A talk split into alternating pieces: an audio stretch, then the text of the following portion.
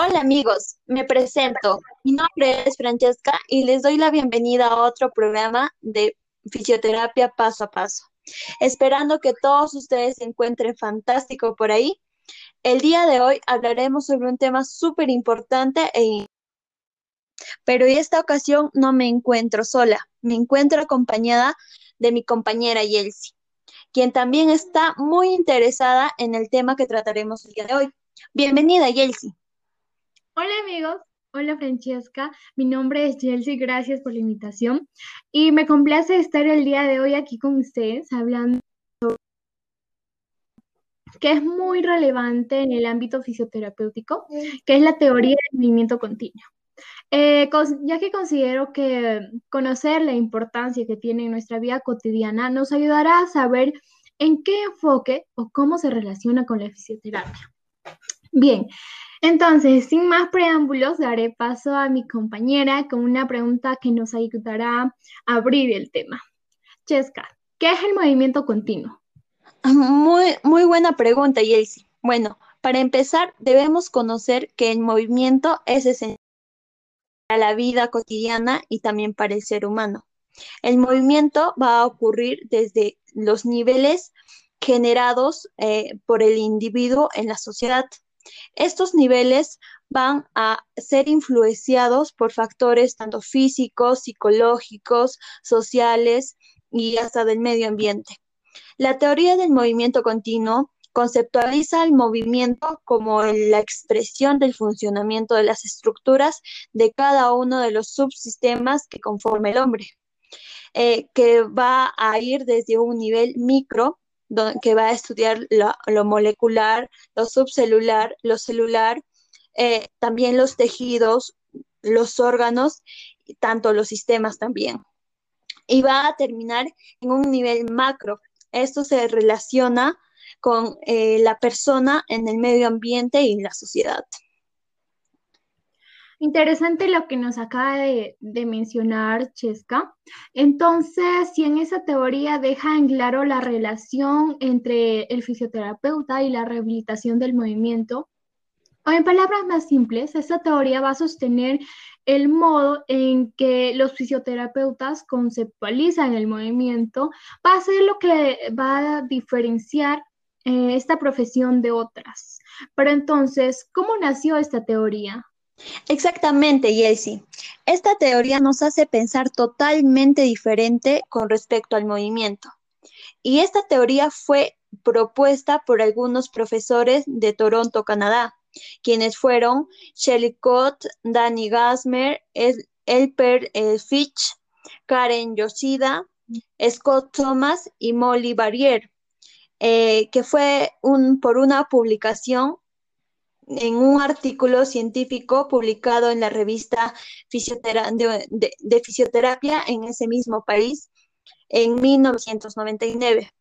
Esta teoría ah, fue basada en que el movimiento tiene lugar en diferentes niveles, tanto microscópicos, que se relaciona con el transporte de las moléculas a través del cuerpo, o también eh, por la de la contracción muscular, etcétera, hasta un nivel macroscópico que eh, se relaciona con el movimiento de la persona en la sociedad o también en el medio ambiente. Pero otra cosa muy importante eh, para rescatar, Jessie, es que cuáles fueron algunos principios de esta teoría. ¿Me podrías contestar esa pregunta, por favor? Claro, está gustosa en responder esta pregunta. A ver, los principios generales de la teoría se van a distribuir en tres, los cuales van a ser el primero, que el movimiento es esencial para la vida humana. Eh, el segundo es que el movimiento tiene lugar en un espectro continuo que va desde el nivel microscópico hasta el nivel macroscópico del individuo en la sociedad, como lo mencionó Chesca anteriormente. Y el último fue que los niveles de movimiento de espectro continuo influyen también los factores físicos, los factores sociales y los factores ambientales, como nos mencionó Cott en el año 1995. Entonces, según vemos, los principios de esta teoría van a reflejar que el principal problema del paciente es la diferencia observable entre su capacidad preferida de movimiento, lo que él prefiere, y su capacidad actual del movimiento. Por ello, el paciente se observa eh, incapaz de funcionar en la sociedad a un nivel esperado o un nivel normal.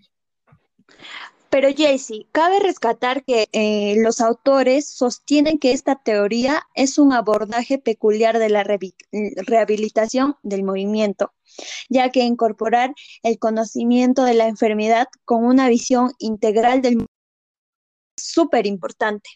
Pero según Gopper y Sorinien, eh, dicen que las teorías se pueden eh, hacer utilizando métodos científicos o también teniendo en cuenta los, marcos, los marcos conceptuales y las estrategias que van a complementar el uso de las modalidades.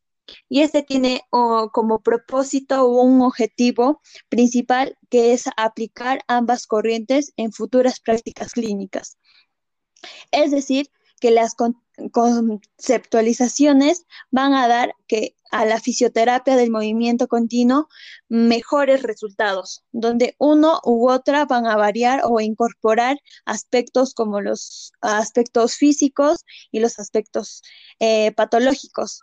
Eh, como considera, como también vamos a considerar los aspectos sociales y psicológicos.